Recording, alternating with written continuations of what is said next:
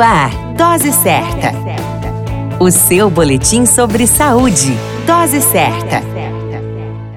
Olá, eu sou Júlio Cazé, médico de família e comunidade. Esse é o Dose Certa, seu boletim diário de notícias. O tema de hoje é displasia mamária. A displasia mamária é chamada de alteração fibrocística benigna, caracteriza-se por alterações nos seios, como dor, inchaço, espessamento e nódulos, que geralmente aumentam no período pré-menstrual devido aos hormônios femininos. Geralmente, a mulher não necessita de tratamento, porque essas alterações tendem a desaparecer após a menstruação.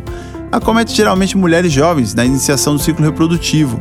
Os sintomas principais da displasia mamária são dor nas mamas, inchaço nessas mamas, endurecimento das mamas, sensibilidade nas mamas acometidas e nódulos mamários, que tendem a desaparecer, como dissemos, após a menstruação. As causas de displasia mamária estão relacionadas com os hormônios femininos e geralmente ocorre um acúmulo de fluido nos tecidos mamários, provocando inchaço, sensibilidade, dor, endurecimento e nódulos nos seios. É importante que você possa observar essas alterações e, na necessidade, procurar um médico.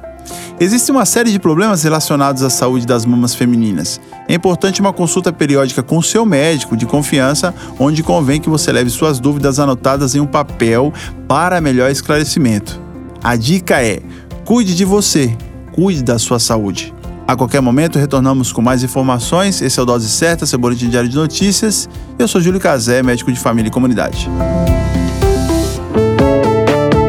Dose Certa, o seu boletim sobre saúde.